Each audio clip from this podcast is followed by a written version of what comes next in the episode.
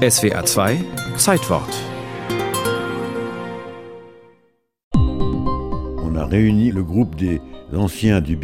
Wir haben dann die alten Biafraner zusammengetrommelt und die, die in Bangladesch geholfen haben und haben zusammen Ärzte ohne Grenzen gegründet. Erinnert sich Max Recamier. Er ist einer der französischen Ärzte, die am 21. Dezember 1971 in Paris Médecins Sans Frontières also Ärzte ohne Grenzen gründen. Unsere Idee war, dass wir unabhängiger sein müssten, autonomer, um effizienter arbeiten zu können.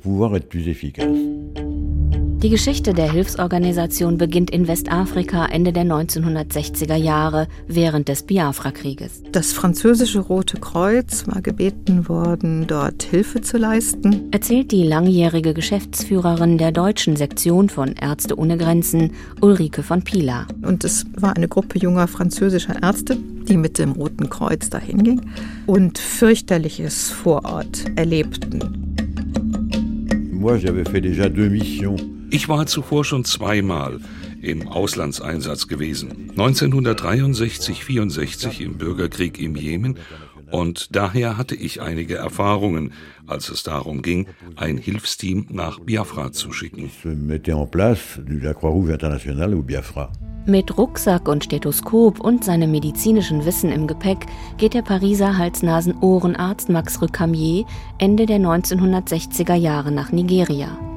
Die Menschen in der abtrünnigen Provinz Biafra leiden unter der Blockade durch die Regierungstruppen.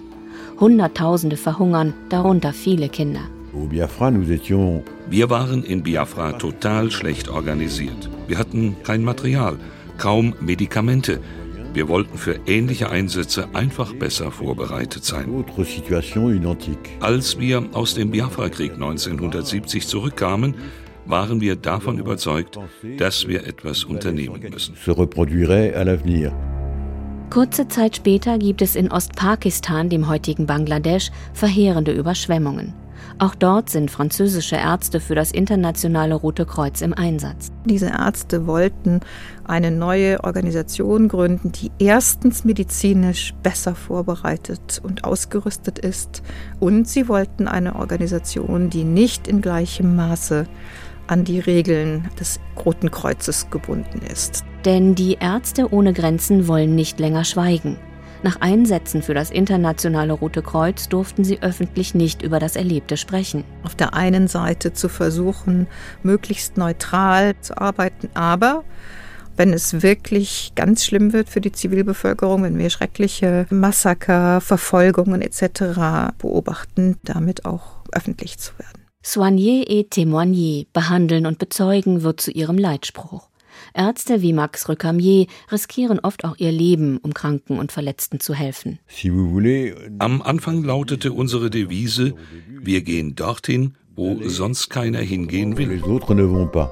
Einer der ersten Einsätze, die relativ bekannt wurden, war in Beirut während des Bürgerkrieges, Mitte der 70er Jahre wo mehrere Teams in umkämpften Stadtvierteln medizinische Hilfe leisteten, quer durch alle gesellschaftlichen, religiösen Gruppen.